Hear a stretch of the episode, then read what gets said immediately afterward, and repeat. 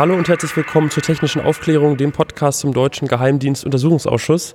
Mein Name ist Jonas Schönfelder. Das hier ist die Ausgabe 55 vom 26. Januar 2017. Ähm, ja, es war gerade wieder eine öffentliche Sitzung, die zweite in diesem Jahr.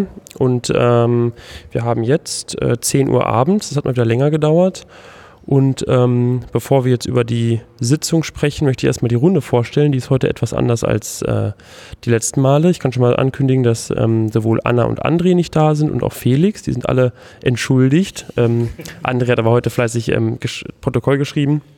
Aber ähm, dafür können wir heute erstmal zwei neue ähm, Stimmen begrüßen. Zum einen ist neben mir der Marius. Hi. Marius, was äh, treibst du hier so und was machst du so? Ach, ich bin eigentlich auch regelmäßig hier und ich gucke mir das immer an und ich studiere gerade Politikwissenschaft und Soziologie hier an der HU und ähm, ja, ich freue mich auch mal dabei zu sein. Ja, freut uns auch und äh, genau, du bist jetzt schon wirklich recht lange hier und genau, beobachtest das auch alles. Ja, und die zweite Stimme ist Letty. Hallo Letty. Hallo. Ähm, ja, einige Podcast-Hörer dürften deine Stimme aber vielleicht schon anderweitig kennen. Wo kennt man dich denn her? Ich bin bei der Freakshow mit dabei. Wie Sebas es gerade so schön gesagt hat, ich bin die Stimme der Freakshow. genau. Ja, und du hast dir das heute einfach mal so angeschaut. Genau, also nachdem ihr auch häufig im Podcast aufgerufen habt, dass man sich das Ganze mal anschauen sollte, ähm, habe ich das heute mal wahrgenommen und ich kenne halt viele, die auch öfter herkommen und ich wollte die Tragödie einfach auch mal selber miterleben. Ja, sehr schön, dass du hier bist ähm, und natürlich auch an alle anderen Leute, äh, tut euch das nochmal an, wenn ihr wollt. Jetzt gibt es noch die Möglichkeit, noch zweimal regulär, wenn nichts mehr dazukommt. Genau. Und dann haben wir natürlich noch äh, drei reguläre Podcasterinnen und Podcaster. Da ist zum einen die Stella. Stella Schiffczyk und ich zeichne jetzt wieder die Zeugen, weil, wie bekannt, das Fotografieren nicht erlaubt ist. Genau, dann den Daniel. Genau, Daniel Lücking. Ich twittere immer noch live aus dem Ausschuss und äh, bin dann regelmäßig hier im Podcast. Genau, und zuletzt der Cebas. Ja, schönen guten Abend. Ich twittere auch aus dem Ausschuss. So, da haben wir alle vorgestellt. Ähm, und wir kommen direkt in die Besprechung der Sitzung. Wir haben heute zwei Zeugen gehört. Zum einen den Günther Heiß, der ist Abteilungsleiter 6 im Bundeskanzleramt und ist damit für die ähm, Kontrolle der Geheimdienste, also des BNDs und des MADs, des Militärischen Abschirmdienstes, zuständig. Und dann äh, haben wir Ronald Pofalla gehört, der ist mittlerweile Bahnvorstand, war aber... Ähm, war aber in seiner Funktion äh, oder in seiner ehemaligen Funktion als Kanzleramtsminister ähm, als Zeuge im Ausschuss. Der war ähm, bis Dezember 2013 äh, Kanzleramtsminister und war damals auch mit ein paar denkwürdigen Sätzen äh, in den Medien zur Snowden-Affäre. Können wir das jetzt mal beenden? Genau.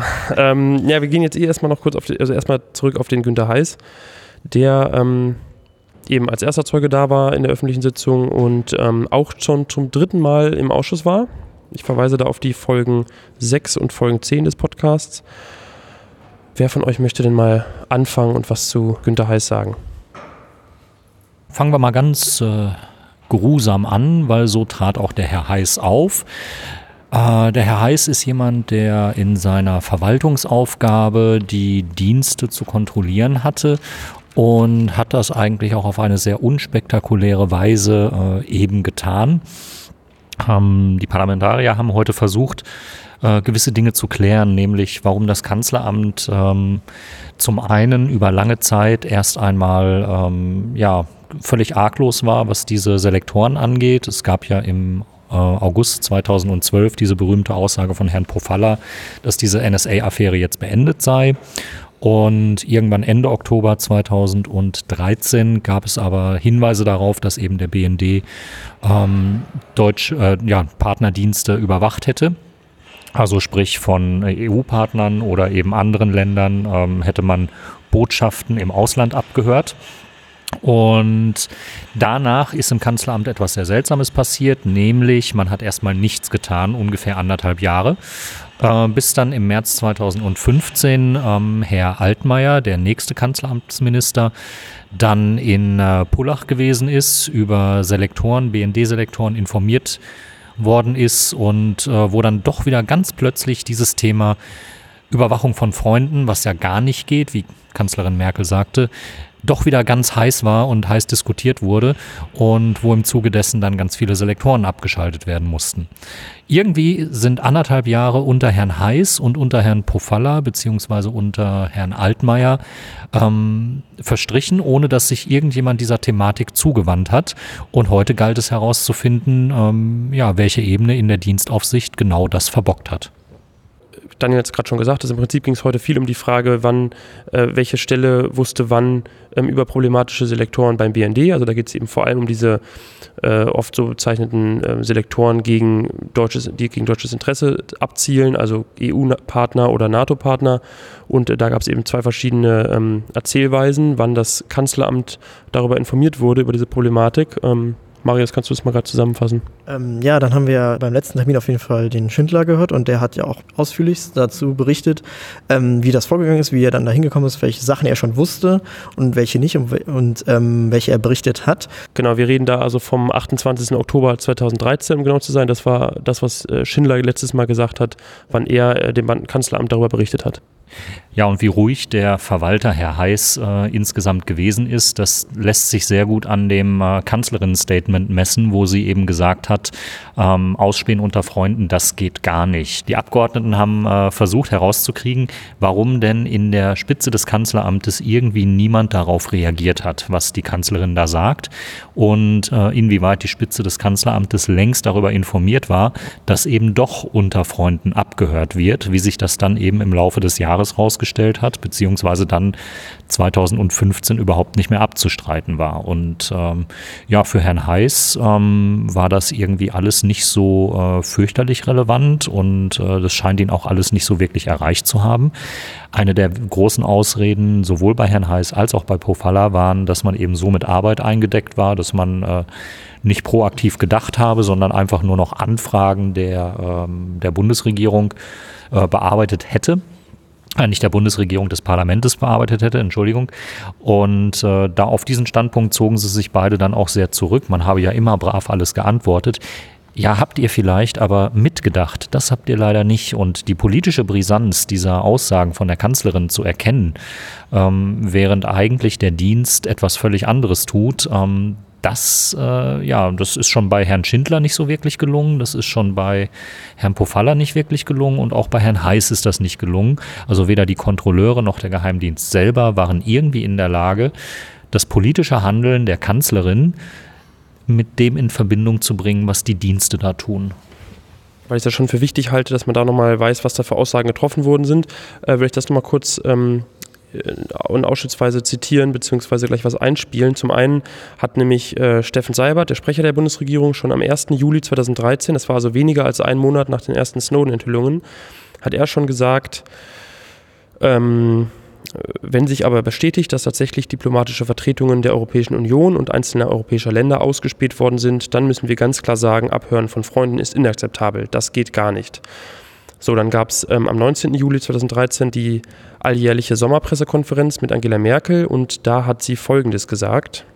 Um das jetzt ähm, nochmal klar zu sagen, auch was wir da über angebliche Überwachung auch von EU-Einrichtungen und so weiter gehört haben, auch das fällt in die Kategorie dessen, dass äh, man unter Freunden das nicht macht.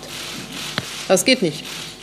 So, und dann hat sie nämlich am äh, 24. Oktober ähm, diesen ganz bekannten Satz gesagt. Wir sind Verbündete, aber solch ein Bündnis kann nur auf Vertrauen aufgebaut sein. Und deshalb wiederhole ich nochmal, ausspähen unter Freunden, das geht gar nicht.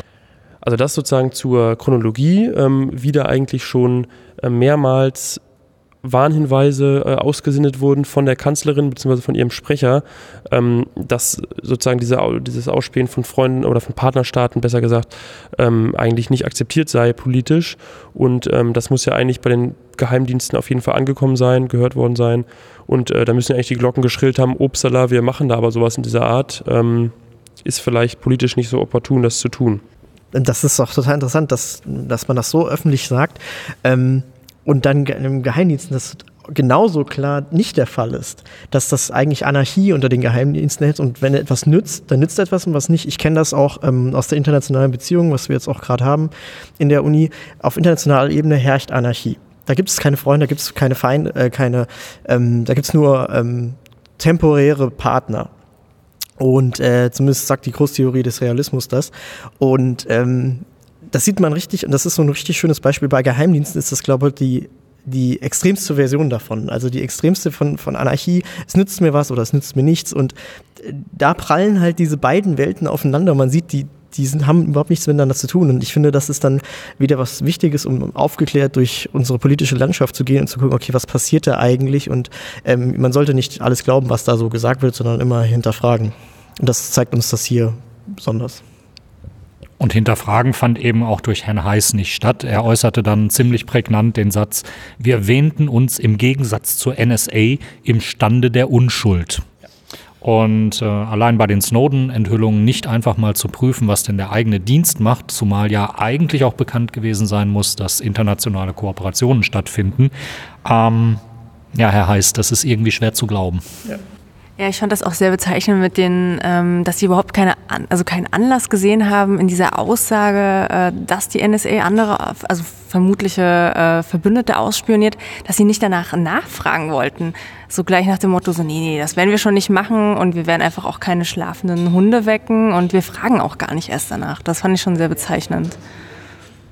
Ja, in den letzten Wochen wirken äh, Pofalla, Fritsche und Heiß ein wenig äh, wie die drei Affen. Der eine sagt nichts, der eine hört nichts und der andere will nichts wissen, ja.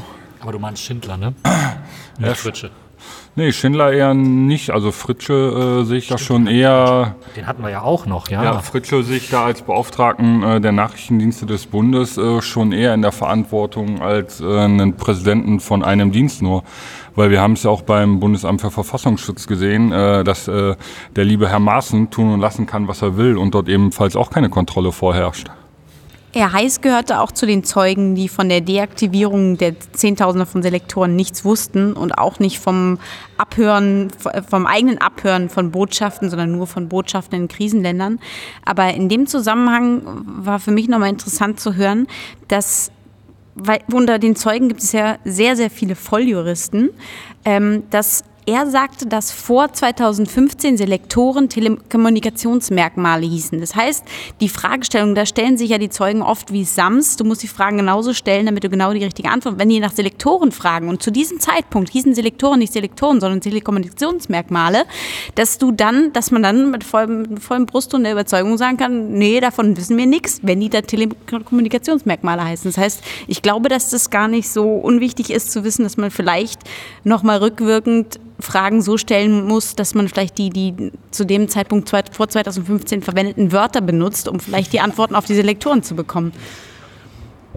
Wobei man ja sagen muss, das machen ja auch die Abgeordneten, gerade der Oppositionsfraktionen, aber eigentlich alle immer wieder, dass sie auch die Fragen, dass sie alle möglichen Optionen mit ein, die Frage einbauen. Also haben sie was von Suchbegriffen, Selektoren, Telekommunikationsmerkmalen oder sonst was gehört?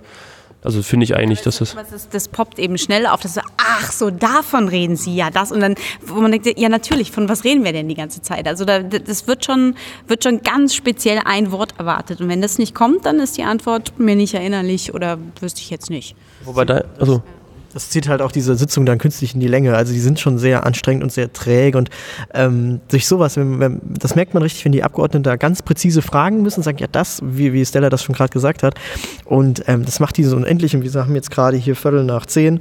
Ähm, das ist fast noch früh und ähm, das ist dann nicht auch problematisch, weil die Zeit insgesamt des, ähm, des Untersuchungsausschusses ja begrenzt ist. Die, wenn die Legislaturperiode endet, endet automatisch auch dieser Untersuchungsausschuss. Und was im nächsten Jahr ist, das sehen wir dann, neue Parteienlandschaft wie sich, was sich da so gestaltet, ähm, das macht das schon problematisch.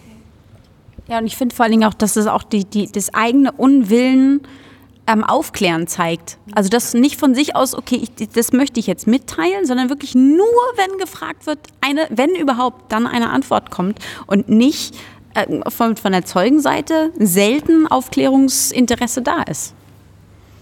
Und wenn dann mal was kommt, dann hat der gute Herr Heiß immer seine selbe Story von dem Dreiergespräch Heiß, äh, ähm, Schindler und Pofalla erzählt. Das ist kein Meter davon abgerückt. Also er konnte es, also irgendwann hätte man wahrscheinlich selber schon alles mitsprechen können, äh, weil es wirklich Wort für Wort dasselbe war, was er da vorgetragen hat. Vor diesem Gespräch, von dem du gerade gesprochen hast, zwischen äh, Heiß, ähm, Schindler und Pofalla, da sagt ja auch Günter Heiß, dass ähm, ähm, ähm, dass Herr Schindler, der damalige BND-Präsident, eben ein Beispiel gemacht hätte für ähm, die mögliche Ausspähung von ähm, fremden oder von, von Partnerbotschaften. Und zwar hat er da irgendwie gesagt, dass ähm, äh, das Beispiel war, wenn eine Botschaft eines befreundeten oder eines Partnerstaates im, ähm, in einem Krisengebiet äh, äh, besteht und ähm, diese Botschaft möglicherweise eben mehr weiß über dieses Krisengebiet, als man selber weiß, dann wäre das eine dann wäre das ein Grund, diese Botschaft des befreundeten Staates ähm, auszuspähen.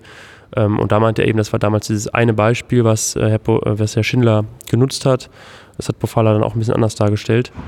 Ja, und mit seiner immer wieder wiederholten Aussage, da, ähm, was da in diesem Dreiergespräch gefallen ist, hat er im Grunde genommen auch den Weg bereitet für die Fragestellung der Abgeordneten, als dann äh, Roland, äh, Ronald Pofalla äh, befragt wurde. Ähm, zum einen hat er gesagt, dass eben nach dieser nach dieser Dreierrunde für ihn das Thema auch mehr oder weniger erledigt war. Ähm, Herr Heiß sagte, dass, ähm, ja, dass er keinen Anlass gesehen hätte, da nochmal mit äh, Herrn Altmaier später drüber zu reden, als Altmaier dann das Amt übernommen hatte. Und äh, als Herr Pofalla dann zu, diesem, zu dieser Dreierrunde befragt wurde, ähm, da flog dann ein großer Widerspruch auf, weil Herr Pofalla sagte, naja, der Herr Schindler kam damals hin, war nicht so richtig auskunftsfähig, was denn da genau überwacht würde und hat sich nur vage geäußert. Und deswegen habe ich ihn äh, beauftragt, äh, er solle da doch auskunftsfähig werden und einen entsprechenden Bericht erstellen. Profalla hat das dann ziemlich langatmig begründet. Das Kanzleramt sei total super organisiert. Und wenn er so einen Bericht in Auftrag geben würde, müsste er noch nicht mal nachprüfen, ob der das Kanzleramt erreichen würde. Nein, alle würden total sauber und korrekt arbeiten und der Bericht käme dann auch äh, entsprechend im Kanzleramt an. Da gibt es ein Zitat, oder wolltest du es auch gerade nennen? Ja, ich wollte sagen, das, da hat er das, die, das Bundeskanzleramt in höchsten Tönen gelobt und das wäre die beste Behörde, die er je kennengelernt hat. Oder so in die Richtung. Bestorganisierteste. Bestorganisierteste Behörde, die er je gesagt hat, was das Tolle sein muss. Ich hätte mich noch gefreut, wenn er dann noch was zur Bahn gesagt hätte. So im Vergleich zur Bahn ist es vielleicht besser oder schlechter. Das hätte ich gerne gehört, aber also hi hinter Herrn Pofalla schmolz die Regierungsbank, äh, schmolzen ja, die Vertreter ja, des absolut. Kanzleramtes dahin und ja. äh, in den Augen. Das war der Flauschmoment des Tages. Ja, auf jeden Fall. Also das WLAN hier ist auf jeden Fall besser als in der Bahn. ähm, wobei sich das echt bessert in der Bahn, genau. muss ich mal sagen. Gar nicht, super. So, und dieser Werbeblock wurde eben nicht gesponsert von der Deutschen Bahn, falls Herr Pofalla jetzt zuhört. Äh, wir nehmen auch anonyme Spenden. Ähm, Ihr habt jetzt ja schon gehört, wir sind jetzt quasi schon beim Zeugen Profalla, den wir halt als zweites gehört haben. Ähm, bevor wir da jetzt weitermachen, will ich nochmal ganz kurz ähm, auf ihn eingehen. Ähm, also er ist, habe ich eingangs gesagt, ähm, eben in seiner Funktion als ehemaliger Kanzleramtsminister ähm, im Ausschuss gewesen und er war auch schon mal im Ausschuss. Und zwar kann man das in der Folge 6 nachhören, wenn man möchte. Ähm, und er hat erstmal ein langes Eingangsstatement, ne, mittellang. Also war, er hat ein Eingangsstatement ähm, gemacht und ähm, hat da sozusagen versucht, sozusagen einigen Fragen der Abgeordneten direkt zuvorzukommen und alles klarzustellen. Die Befragung, boah, heute habe ich echt. Die Befragung ging dann heute doch recht lange. Und äh, Daniel, du hast einen Aspekt, ähm, den du jetzt nochmal aufgreifen möchtest. Ja, also Herr Pofalla hat eben darauf beharrt, dass er diesen äh, Auftrag erteilt hat. Man möge oder das, der BND möge ihm berichten, wie sich das denn mit diesen äh, Selektoren verhält, beziehungsweise Selektoren kannte er zu diesem Zeitpunkt auch nicht, sondern wie sich das denn mit der Überwachung von Partnerbotschaften äh, oder Partnerländern verhält. Und all das ist eben nicht eingetroffen. Und damit steht, äh, steht er nicht nur im Widerspruch zu Herrn Heiß, ähm, der ja gesagt hätte, ja, Thema war erledigt, sondern er steht auch im Widerspruch zu Herrn Schindler. Und das mussten die Abgeordneten äh, erst langwierig Herrn Profalla nochmal vor Augen führen, ähm, weil auch Herr Schindler äh, Sachen zu Protokoll gegeben hat in der letzten Sitzung, äh, die deutlich machten, dass der BND äh, ja wohl berichtet hat und dem Kanzleramt mitgeteilt hat, was denn da stattfindet. Und ähm, wenn ich mich recht erinnere, war er auch relativ verwundert, dass dann das nicht, dass das nicht weiter zum Thema wurde. Ähm, und auch erst wieder im März 2015 äh, zum Thema wurde. Also da saßen dann wohl drei Männer in einer Sitzung, haben aneinander vorbeigeredet, ähm, so ist zumindest die Außendarstellung, und waren hinterher alle davon überzeugt, äh, wir sind durch mit der Sache, also Herr Heiß und äh, Herr Schindler. Oder ja, irgendwann wird schon irgendeine Meldung reinkommen, äh, Herr Pofalla. Ähm, dass ausgerechnet die drei relevant sind, wenn es um Geheimdienste in Deutschland geht, Ja, das sind entweder ist es eine Verabredung dazu, äh, gewisse Dinge unter den Teppich zu kehren, oder es sind äh, ziemlich üble Schnarchnasen. Beide Varianten gefallen mir persönlich jetzt nicht besonders gut. Ähm, wir hatten es auch vorhin schon mal ange angeschnitten, jetzt aber nochmal. Ähm, dieses Gespräch, was, was Letty eben erwähnt hatte, was im Kanzleramt stattgefunden hat in 2013 zwischen Pofalla, Schindler und Heiß. Da ähm, hat der Pofalla heute zum Beispiel auch, glaube ich, relativ am Anfang gesagt, dass aus seiner Sicht da Schindler relativ wenig Auskunft geben konnte, dass Schindler äh, eben dieses Beispiel mit den äh, Botschaften in Krisengebieten so irgendwie angeschnitten hat und aus seiner Sicht aber auch noch nicht mal da so richtig sagen konnte, ähm, in welchen Ländern jetzt die Botschaften waren und so. Und äh, das hat der Herr Schindler eben bei der letzten Sitzung ganz anders dargestellt, dass er da eben ähm, viel ausführlicher Auskunft gegeben hat. Also das ist auf jeden Fall eben ein interessanter Widerspruch. Ja, ähm, Herr Pofalla wurde heute auch immer wieder mit dem äh, Protokoll der Sitzung der letzten Woche äh, konfrontiert, in dem steht, was Herr Schindler gesagt hat, was noch nicht veröffentlicht worden ist. Und ähm, Herr Pofalla wurde heute mehrfach in seiner Aussage widerlegt, da Schindler dies, den Sachverhalt ganz anders wiedergegeben hat. Und auch Heiß hatte äh, an dieses äh, Gespräch deutliche Erinnerungslücken und konnte sich an äh, Sachverhalte nicht erinnern.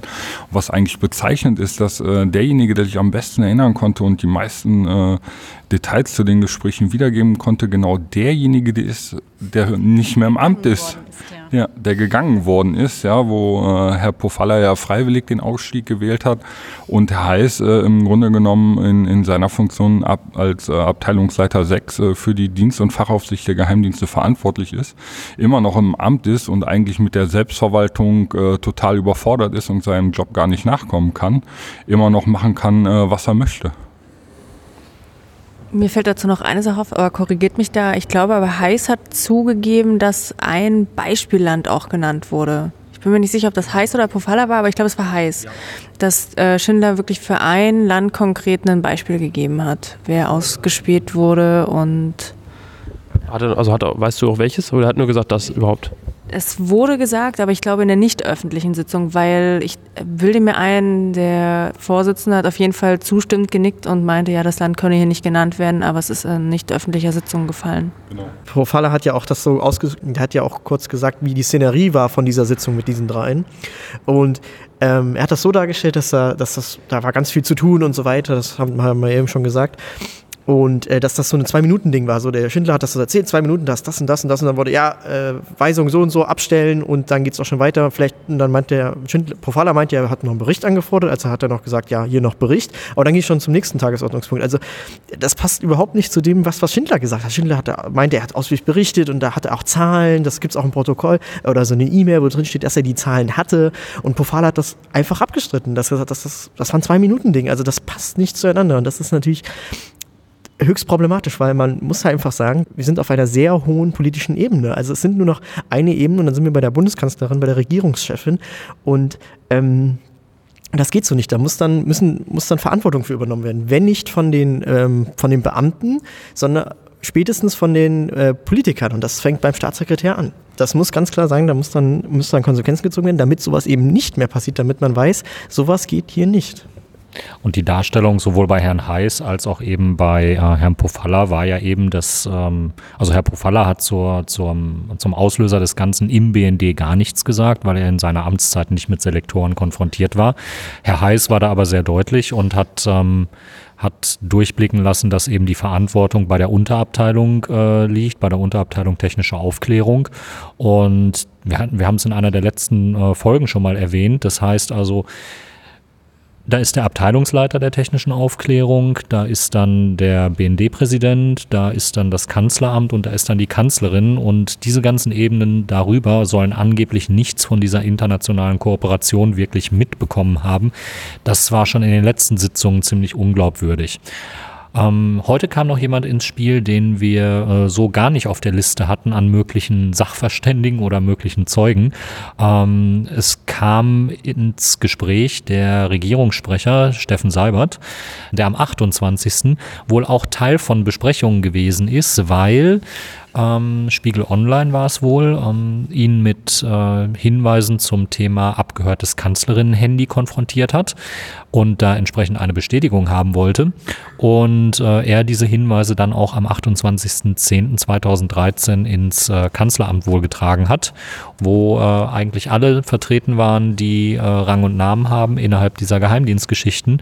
Äh, nicht nur die Herren vom Kanzleramt waren da, sondern eben auch BND-Präsident Schindler und auch Herr Maaßen vom Inlandsgeheimdienst. Und äh, das wäre auch noch interessant zu klären, was denn in dieser Runde dann irgendwann gelaufen ist. Zu Fofala muss man sagen, als ich war auf gewisserhin negative Art und Weise begeistert von ihm, weil er gezeigt hat eigentlich, was ein Bundesminister kann in Rhetorik und in Rausreden von Dingen. Also er war schon, das haben der, ähm, der Fliesek und der von Notz und auch die Renner wirklich sehr gut gemacht mit Argumenten und jetzt hier und das und nochmal ganz langsam gesagt, so jetzt, dass er sich eigentlich gar nicht mehr rauswinden konnte, aber dann hat er durch bestimmte Sachen wieder neue Aspekte reingebracht und das dann wieder verdreht. Er hat das wieder so zerfasert. Das war ein tolles Beispiel dafür, wie man, wie man sich einfach rausredet. Das wäre für, für einen guten Anwaltskurs oder für, für Jurastudenten oder ähm, die irgendwie Anwalt anwaltlich tätig werden wollen, wäre das ein perfektes Lehrvideo gewesen. Das war wirklich äh, für mich toll anzusehen, aber auch in gewisser Hinsicht negativ, dass das eigentlich äh, überhaupt notwendig ist. Ja, ich, ich würde eher dafür Steinmeier äh, als Vorbild nehmen, wie, wie man rhetorisch Inhalte komplett drehen kann, wie man eine minutenlange Antwort geben kann, wo nicht ein Fitzel der Antwort drin ist, die, die der Frage eigentlich haben wollte, aber trotzdem hast du das Gefühl, du hast eine Antwort bekommen. Also da finde ich ihn rhetorisch, der ist der größte Rhetoriker, der mir je begegnet ist. Ähm, aber vielleicht liegt es auch einfach an der Entenhausen-Stimme, dass ich einfach diese, die, die, äh, diese Wortgewandtheit ihm einfach nicht zutrauen kann. Das, ich bin da geblendet, es tut mir leid. Ja, man muss die Stimme ausblenden, ja, das ist wirklich ein bisschen schwierig. Ähm, was ich ein bisschen äh, also auch spannend und auch schade fand, war, als Fliesek an der Reihe war, ihn wirklich in die Mangel zu nehmen äh, ich, ich glaube, es war Fliesek, wo er dann meint, oh, er müsste jetzt mal aufs Klo. Und danach wurde an der gleichen Stelle nicht weitergemacht. Ja. Weil da war er wirklich so, ich glaube, der war wirklich an der Reihe, äh, wirklich ihm zu beweisen, dass er da gerade hier die Unwahrheit sagt. Ähm, mhm. ich glaube, das war wirklich die, das Zitat mit, mit Schindler, der wirklich gesagt hat, ähm, was er so berichtet hat und dass eben kein, kein Bericht und nichts angefordert wurde. Und er wusste, welche, äh, welche Botschaften und so weiter ausgespäht wurden. Und er hätte es wissen müssen. Und es ja. wurde an der Stelle nicht weiter ja. gefragt. Er sagte ja auch, er müsste auch zur Toilette. Das hätte jetzt aber nichts mit der Antwort zu tun. Er würde noch schnell die Antwort geben, dann kam noch ein bisschen was. Und dann aber, er betonte so oft, dass das zu, zur Toilette müssen nichts mit der Antwort zu tun ja. hat, dass das, das eigentlich schon gerade der Beweis dafür war, dass es der Grund ist, äh, eine Pause haben zu wollen. Aber ja, Fliesig heute in Bestform, muss ich sagen. Ja. Ähm, und ein, ein so ein Charakterzug, das muss man bei Herrn Pofalla ja auch sagen, er ist nicht unbedingt der sympathischste, wenn man ihn da als Zeugen sitzen hat. Wir haben das in der Sitzung am 2. Juli 2015, es müsste eine der ersten Podcast-Folgen hier gewesen sein, haben wir das ja schon erlebt, dass er äh, Parlamentarier angegangen hat, so nach dem Motto, ja, also äh, Sie sind ja nur Parlamentarier in Ihrer ersten äh, Legislatur, aber ich habe ja das alles schon durch und ich war ja schon Kanzleramtsminister und habe schon in Untersuchungsausschüssen mitgearbeitet oder sonst irgendwas. Ähm, heute ging es dann auch äh, zeitweise in, glitt er zeitweise in diese polemische Schiene ab und äh, hielt dann zum Beispiel Frau Mittag vor, dass sie äh, über gewisse Aspekte von Lebenserfahrung nicht verfügen würde, um das richtig einordnen zu können oder antwortete dann auch mal äh, sichtlich genervt von den, von den Fragen, die ähm, Christian Ströbele, Hans-Christian Ströbele stellte, ähm, die einfach darauf abzielten, ob er sich gewisse Dinge nicht, hätte, nicht habe vorstellen können und ob er auch in diese Richtung hätte denken müssen. Äh, da meinte er dann, wenn meine Oma einen Bart gehabt hätte, wäre, mein, äh, wäre sie mein Opa gewesen. Ich mag keine hypothetischen Fragen. Ähm, und so hat er sich dann eben auch in einem Moment mit, äh, mit, mit äh, Christian Fliesek äh, hochgeschaukelt, ähm, so dass, man von der Besuchertribüne wirklich den Eindruck haben könnte, ja, wenn die beiden jetzt mal vor die Tür gehen, dann könnte man das wesentlich schneller klären. Ähm, aber halt nur nicht mehr mit Worten, sondern eher mit was anderem. Ähm, Hans, ähm, Christian Fliesek ver, verneint sowas dann natürlich. nein, nein, das ist ja keine parlamentarische Geflogenheit oder sonst irgendwas. Aber da war richtig Anspannung im Raum und da hätten locker die Fetzen fliegen können. Das war auch der gesamten Regierungsbank hinten anzusehen, die da hingeschaut hat. Das ja, war wie beim Autounfall. Sehen will das keiner, aber weggucken ist halt auch unmöglich. Auf jeden Fall war das in, der letzten Sitzung, das war übrigens Folge 6, ähm, genau, da war das, ähm, erinnere ich mich, dass es genau da auch so war. Ähm, ist auch einer der prägendsten Erinnerungen für mich aus diesem Ausschuss, so zumindest von der Stimmung her, weil einfach Pofalla irgendwie so diese, diese Stimmung irgendwie transportiert oder diese, diese Art, wie er eben mit den Abgeordneten umgeht, ähm, die ja durchaus dann auch darauf eingehen und dann auch sich äh, auch entsprechend zynisch oder, oder wie soll ich sagen, Spitzen ähm, ähm, in den Fragen durchscheinen lassen und so weiter. Aber es ist eben bei dem Besuch von Herrn Pofalla irgendwie kommt es halt dann vor. Er re reagiert immer sehr allergisch darauf, wenn er das Gefühl hat, dass genau diese Frage schon mal kam. Das kam bei Ströbele und bei Fliesig ja auch. Ähm, Sie waren jetzt drei Stunden nicht da, jetzt stellen Sie eine Frage, die, eben schon, die ich schon eben schon beantwortet habe. Aber ich hatte bei ihm eher das Gefühl, dass er dann nicht mehr weiß, was er damals gesagt hat, dass er es nicht nochmal so wiederholen kann. Also dass er deswegen so eine Panik hat, eine Frage doppelt beantworten zu müssen, damit einfach keine, keine Widersprüche auftauchen das waren auch immer diese Spitzen. Ich fand das äh, auch perfide, wie er mit denen umgegangen ist. Also wir haben das ja schon angesprochen. Ähm, wie er dann irgendwas Kritisches sagt, aber dann wieder so lächelt und dann wieder auf was Neues kommt. Also man hat gar keine Chance, also die Parlamentarier hat gar keine Chance auf diese Beleidigung, würde ich schon fast sagen, äh, zu reagieren. So, dann geht's ja gleich wieder weiter. Ich finde dich zwar scheiße, aber dann geht's. Wie, wie, was haben Sie für eine Frage gestellt? Ach so, das. Ja, ja, das war nicht so. Sowas. Das fand ich schon ziemlich perfide und das, das ist kein sympathischer Typ, das muss man ganz klar sagen. So, dann sind wir jetzt am Ende der Besprechung der heutigen Zeugen. Ähm, nach dem Ausschuss hatte ich äh, noch die Möglichkeit, zwei Abgeordneten Fragen zu stellen. Das war zum einen Konstantin von Notz von den Grünen, da hören wir jetzt mal rein. Heute in der Sitzung ging es ja ähm, viel um die Frage, wann das Bundeskanzleramt ähm, davon erfahren hat, dass, es, dass der BND auch ähm, die Botschaften von, zum Beispiel Botschaften oder andere Organisationen von Partnerstaaten steuert in Selektoren mit Suchbegriffen. Ähm, was halten Sie denn jetzt ähm, für die glaubwürdigere Aussage? Es gab jetzt die Unterschiede zwischen Schindler, der gesagt hat, er hat sozusagen schon 2013 dem Kanzleramt davon mitgeteilt, und ähm, Herrn Pofalla, der heute gesagt hat, dass er das da noch nicht so richtig mitgeteilt bekommen hat. Also sehr viel wahrscheinlicher ist, weil es darüber Akten gibt, äh, dass ähm, das Bundeskanzleramt schon im Jahr 2013 informiert wurde.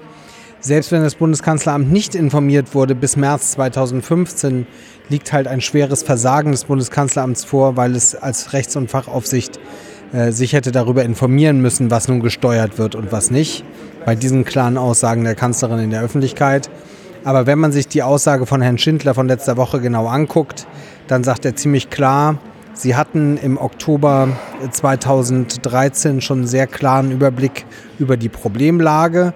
Vielleicht noch nicht alle, alle Selektoren äh, rausgenommen, aber sie hatten einen klaren Eindruck und äh, Herr Schindler sagt auch diesen Eindruck äh, und diese Fakten im Bundeskanzleramt Herrn Pofalla und Herrn Heiß genannt zu haben. Und insofern gibt es da äh, schon eine unterschiedliche Darstellung und nur eine Version kann stimmen.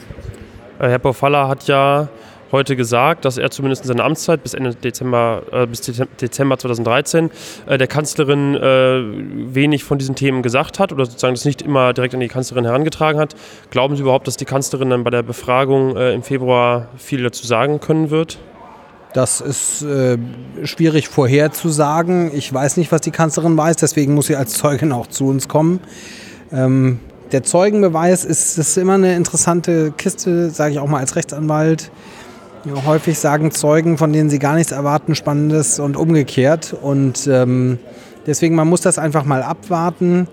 Ähm, auf jeden Fall ist es für die Bundeskanzlerin schon ähm, problematisch, äh, dass man eben äh, mit einer Kampagne der Unwahrheit im Sommer 2013 ähm, dieses Thema abmoderiert hat, ähm, obwohl man es hätte besser wissen müssen, dass der BND eben bis zur Halskrause ähm, in diesen Überwachungsmechanismen der NSA mit drin steckt, dass man selbst Freunde, EU-Institutionen, selbst Deutsche äh, überwacht ähm, und äh, dass man im Hinblick auf die Erfassung von Verkehrsdaten eben sehr, sehr eng und automatisiert mit der NSA zusammenarbeitet. All das hätte dem Bundeskanzleramt bekannt sein müssen.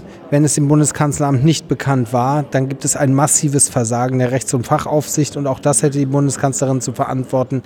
Also so oder so nach drei Jahren Aufklärungsarbeit hier kommt man aus der Verantwortlichkeit von Frau Merkel, Herrn Pofalla äh, nicht heraus. Ähm, dann nochmal eine Frage zum Kanzleramt und zur Verantwortung. Ähm, da gab es ja bisher jetzt keine personellen Konsequenzen und soweit ich weiß, ist Herr Pofalla äh, auch freiwillig, äh, hat das Amt da niedergelegt. Ähm, würden Sie da personelle Konsequenzen für nötig erachten? Und wenn ja, sozusagen, wo sehen Sie aktuell so die Probleme, Probleme? Wo sind die, auf welcher Ebene sind die entstanden? Ja, die Geschichte stimmt halt nicht. Also wenn da äh, sozusagen an den Aufsichtsgremien vorbei, ähm, ohne äh, Meldung nach oben, äh, Zehntausende von Selektoren gelöscht bzw. deaktiviert wurden, dann muss das disziplinarrechtliche äh, Konsequenzen haben. Und dadurch, dass das nicht passiert ist, spricht vieles dafür, dass man Bescheid wusste und das Ganze eine Bereinigungsaktion war. Man muss sich einfach in diesen Sommer 2013 versetzen, was da los war, auch medial bei bezüglich der Snowden-Veröffentlichung. Und stellen Sie sich mal vor, wir hätten all das gewusst, was wir heute wissen, von all diesen Kooperationen, von den massiven Problemen, von der tiefen, tiefen Involvierung äh, der deutschen Dienste in ähm, diese durch Snowden aufgedeckten Überwachungsmechanismen. Ich weiß nicht, ob die Union, die CDU, CSU darüber den Bundestagswahlkampf verloren hätten. Das ist Spekulation, will Herr Pofalla sagen, oder hypothetisch. Ähm, aber ähm, es wäre auf jeden Fall für sie ein sehr viel ungemütlicherer Wahlkampf geworden. Und deswegen hat man damals eben einfach ähm, die Unwahrheit verbreitet. Darüber regen sich vier Jahre später nicht mehr ganz so viele Leute auf. Aber ähm, es ist schon gut, dass dieser Untersuchungsausschuss versucht, ähm, äh, das nachzuholen, eben zu erzählen, wie es wirklich war. Und ähm, äh, wir befinden uns jetzt in der Schlusskurve und ich finde, wir kommen der Wahrheit mit jeder Aussage hier näher. Und dafür war das auch heute ziemlich gut, weil man eben genau diese Diskrepanz und die Problematik ziemlich klar herausarbeiten konnte. Und im Anschluss konnte ich noch äh, Christian Fliesek von der SPD ein paar Fragen stellen. Heute in der Sitzung ging es ja viel um die Frage, wann das Kanzleramt Bescheid wusste über problematische Selektoren, problematische Suchbegriffe des BND, die zum Beispiel auf NATO- oder EU-Ziele ähm, abzielten. Ähm, was halten Sie denn für die plausibelste äh, Erklärung? Ähm, die von Herrn Schindler, dass sozusagen schon 2013 das Kanzleramt umfangreich über diese Problematik informiert wurde, oder die von Herrn Profalla, dass äh, die Problematik erst später in dem Maße bekannt wurde? Na, es spricht sehr viel dafür, dass ähm, Herr Schindler zumindest äh, mit seiner Wahrheit, der tatsächlichen Wahrheit am nächsten kommt. Ähm, in den Akten finden wir eine ausführliche Vorbereitung, eine sehr substanziell unterlegte Vorbereitung für dieses Gespräch. Ähm, da finden sich eine ganze Reihe von Zahlen, von, von, von wirklich Informationen, die gut aufbereitet sind kurz und knapp. Also das ist auch nicht episch breit, sondern kurz und knapp. Und äh, ich gehe davon aus, dass der BND-Präsident, wenn er denn aus Anlass eines Gesprächs extra zu diesem Thema ins Kanzleramt reist, sich die Zeit nimmt, um genau diese Fakten dann auch vorzutragen. Das allerdings wird vom Kanzleramt, vom Abteilungsleiter 6 des Kanzleramtes, aber auch vom Chef des Bundeskanzleramtes, Herrn Pofalla, äh, in Frage gestellt. Und insofern haben wir hier einen massiven Widerspruch. Herr Schindler hat letzte Woche im Untersuchungsausschuss nochmal zu Protokoll gegeben, dass er das Kanzleramt umfassend unterrichtet hat. Das Kanzleramt streitet das ab. Und insofern ist hier ein eklatanter Widerspruch. Man könnte es auch zuspitzen. Eine Seite lügt, weil es kann nicht am mangelnden Erinnerungsvermögen liegen, denn unsere Zeugen, die wir hier haben, wenn sie sich nicht erinnern, dann sagen sie das auch. Das heißt, wenn Sie was sagen, dann erinnern Sie sich auch. Und in diesem Fall haben Sie sich erinnert und äh, die Aussagen sind widersprüchlich. Das kann man nicht mit irgendwelchen Rauchopfern auflösen. Sehen Sie deshalb äh, die Notwendigkeit für personelle ähm, Maßnahmen im Kanzleramt, also dass da irgendwie ähm, Disziplinarverfahren angeordnet werden oder irgend sowas in der Art? Herr Schindler ist schon zurückgetreten, hat die gesamte Verantwortung ja für äh, diesen ganzen Komplex übernommen, ist ja nicht zurückgetreten, er wurde entlassen. Ähm, stellt sich, er hat erhebliche organisatorische Mängel im BND zu verantworten, das ist gar nicht äh, zu leugnen, aber ein Stück weit angesichts der Reihe von Personen, die ebenso enorme Missstände zu verantworten haben, ist er so ein bisschen tatsächlich das Bauernopfer hier. Ja, also man hat versucht, wenn man eine Person hier rauslöst, die dann am Ende die Verantwortung zu übernehmen hat, hat man geglaubt, das ist sozusagen die Absolution für alle anderen. Aber und durch die Aufklärung hier im Ausschuss, durch die Befragung der Zeugen zeichnet, zeichnet sich da ein ganz anderes Bild. Aber also das kann ja, ist ja irgendwie auch kein ein, ein, schwieriger Zustand, wenn er so weiter besteht, dass man irgendwie das Gefühl hat, im Kanzleramt läuft etwas falsch mit der äh, Aufsicht, aber man, man weiß auch nicht, was man irgendwie tun kann oder soll. Nun ja gut, also man muss jetzt mal sagen, dass Herr Pofalla nicht mehr im Amt ist. Ähm, Herr Altmaier, der die Verantwortung seit dem 17.12. hat, den werden wir nächste Woche erst befragen. Und ähm, was die Position, die Aussagen von Herrn Heiß betrifft, ähm, äh, das ist eine Frage dann tatsächlich auch der, der, der, des Beamtenrechts im Kanzleramt, da zu entscheiden, wie sie mit so etwas umgehen. Ähm, es ist ja auch noch nicht jetzt äh, belegt, dass es der Herr Heiß ist, der hier die Unwahrheit sagt. Nicht? Das kann eben äh, genauso äh, an einer anderen Stelle sein. Aber Fakt ist, es sind widersprüchliche Aussagen. Zum selben Komplex werden unterschiedliche Angaben gemacht. Das setzt sich auch fort bei der Frage, äh, was ist eigentlich passiert, nachdem man die Weisung erteilt hat, bestimmte Ziele nicht mehr zu steuern. Was ist da eigentlich genau passiert? Ähm, hat man einen Bericht angefordert, ob diese Weisung auch umgesetzt worden ist, ja oder nein. Das gehört sich eigentlich, dass man als Aufsichtsbehörde so einen Bericht anfordert, dass einem das nicht einfach egal ist, was mit einer Weisung passiert, noch dazu in einem so komplexen Thema, Thema wie das, was wir hier haben, politisch höchst sensibel. Und da ist es hochinteressant, dass Abteilungsleiter 6, Herr Heiß, uns am Vormittag erzählt hat, nein, einen solchen Bericht haben wir nie angefordert. Und am späten Abend oder frühen Abend erzählt uns sein Vorgesetzter, der Chef des Bundeskanzleramtes, Herr Pofalla, doch, er hat einen solchen Bericht angefordert. Fakt ist, ein solcher Bericht ist nie erstellt worden, sonst wäre er mit hundertprozentiger Sicherheit in unseren Unterlagen.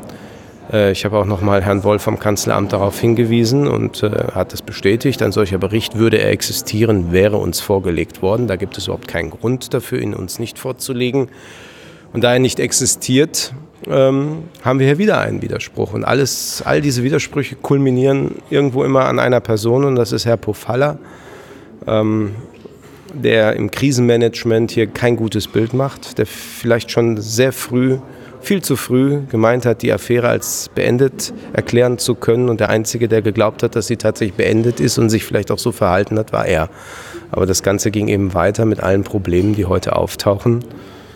Und äh, man merkt schon auch in der Befragung von Herrn Pofalla, das ist ja jetzt das zweite Mal, dass es ihm sehr, sehr schwer fällt, sich nochmal mit dieser Sache auseinanderzusetzen, sachlich auseinanderzusetzen.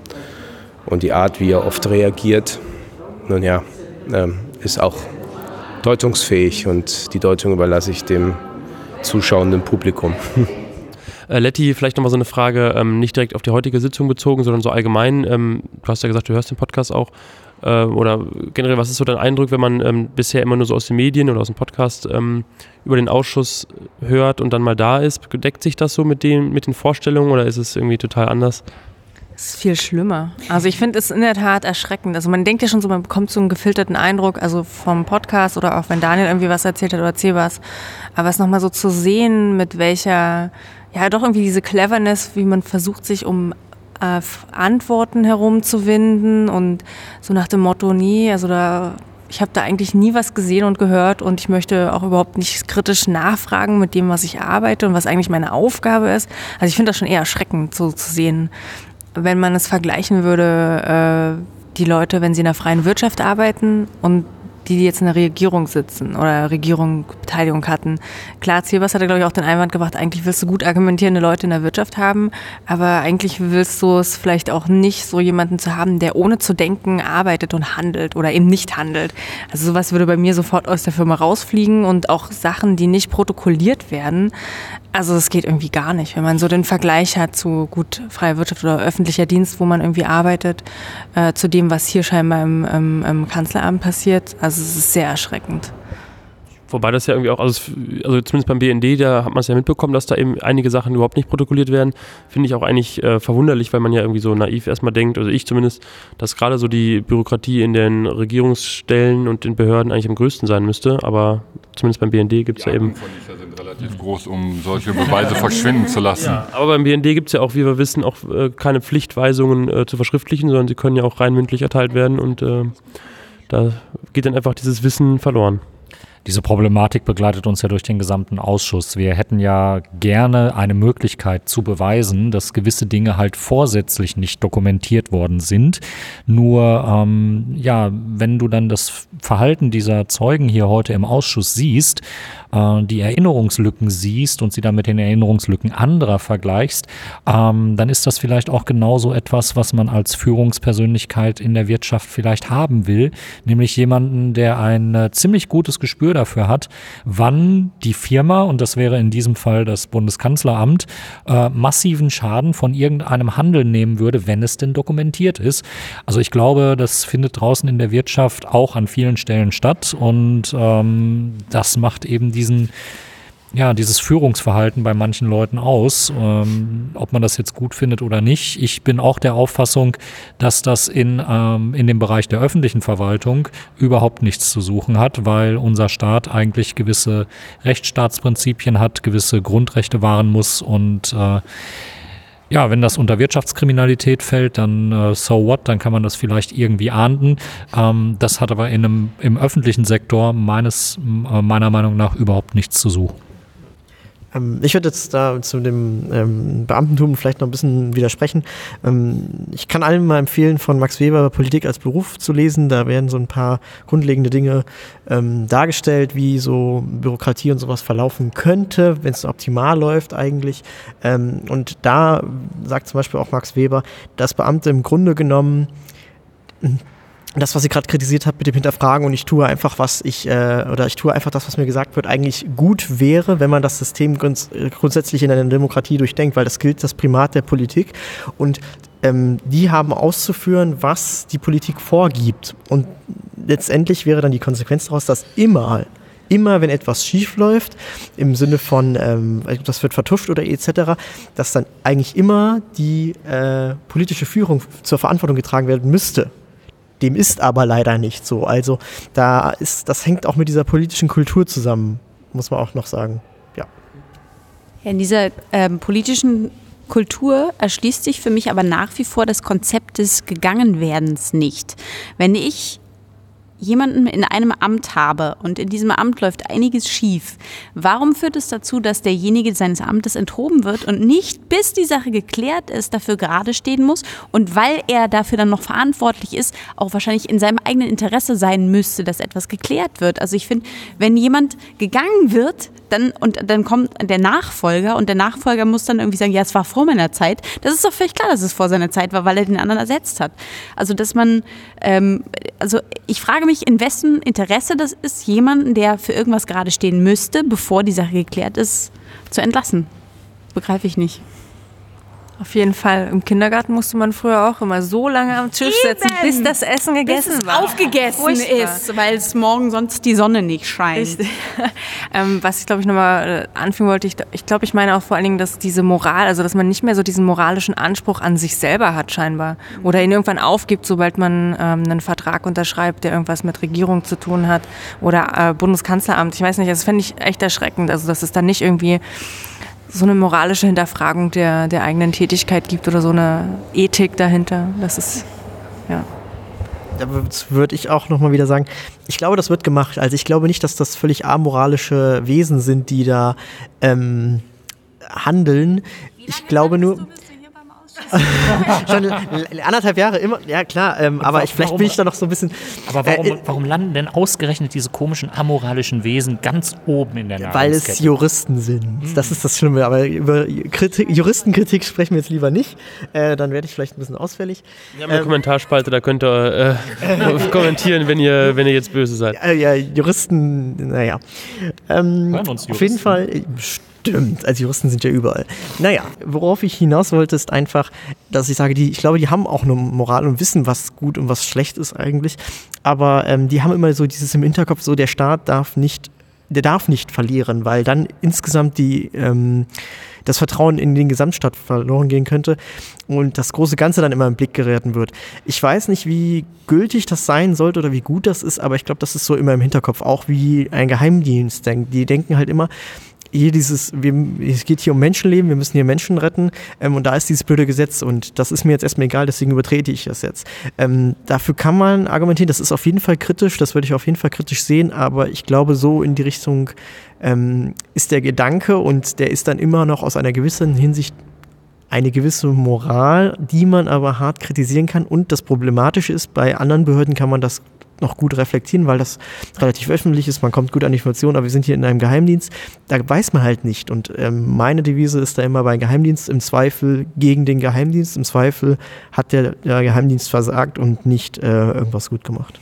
Und du weißt halt nicht, ob sozusagen doch dann der Machter halt vielleicht das höhere Ziel ist. Aber das ja, ja. führt uns jetzt auch zu weit. Ähm, ich denke mal, wir sollten dem Ende äh, entgegengehen. Ähm, Cebas, willst du noch die nächsten Termine ansagen? Genau, die nächste öffentliche Beweisaufnahme findet am Montag, dem 13.02. statt. Was die vorletzte ist. Genau, die vorletzte. Da werden wir Herrn Altmaier hier im Ausschuss äh, begrüßen. Und dann haben wir noch den Termin am 16.02. mit äh, der Bundeskanzlerin Frau Dr. Merkel, die uns ja auch nochmal Rede und Antwort äh, stehen wird im Ausschuss. Ja, in diesem Sinne, ähm, achso, Spenden, ähm, danke für Leute, die per Flatter spenden. Äh, Einzelspenden habe ich jetzt in der letzten Sendung keine ähm, zu verzeichnen, aber wir waren trotzdem heute in der Kantine essen. Ähm, Dankeschön für die Leute, die letztes Mal gespendet haben. Das freut uns alle sehr und äh, ja, wir freuen uns auch, wenn ihr uns vielleicht nochmal die letzten äh, Sitzungen unterstützt. Und ähm, jetzt vielen Dank fürs Zuhören und bis zum nächsten Mal. Tschüss. Tschüss. Tschüss.